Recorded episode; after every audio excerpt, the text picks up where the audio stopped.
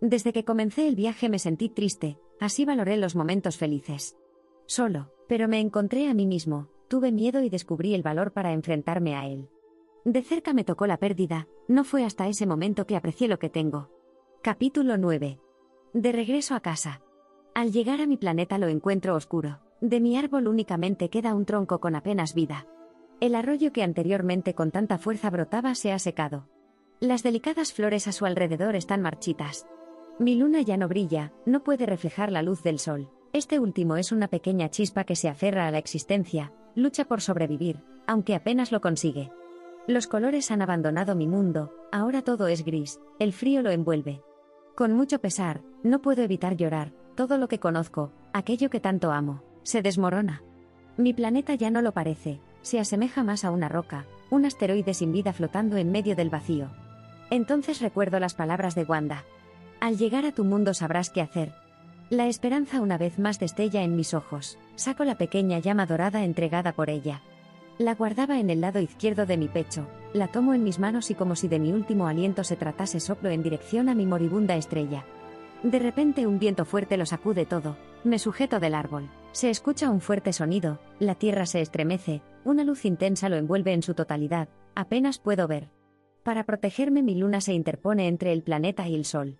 Un aro de fuego se dibuja en mis ojos y el cielo. En mi viaje vi cosas impresionantes, pero nada se compara con esto. Finalmente, por primera vez en mi mundo se observa un eclipse. Para mi sorpresa no solo mi sol se ha arreglado, en ese preciso momento descubro que la parte que le faltaba a la luna, él la ha completado. La vida regresa a mi hogar. Veo como los primeros brotes de mi árbol comienzan a salir, la corriente de mi arroyo surge una vez más, ahora es tan fuerte que parece un caudaloso río. Creo que el núcleo de mi mundo vuelve a latir.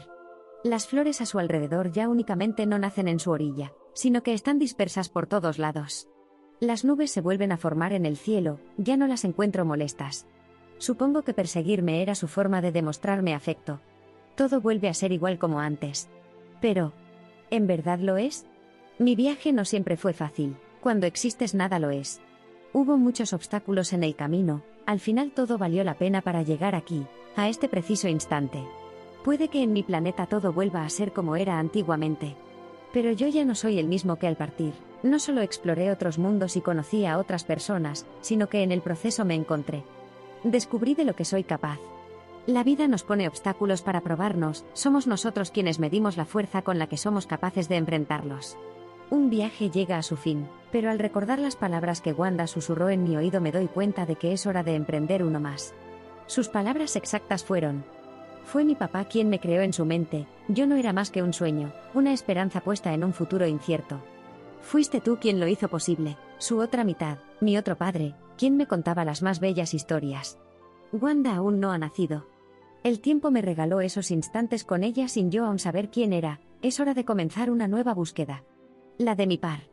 Mientras mis pies se separan de la tierra, mi corazón se acelera. Cuando vuelva ya no estaré solo, podré compartir mi vida con alguien más, y el futuro ya no albergará la duda.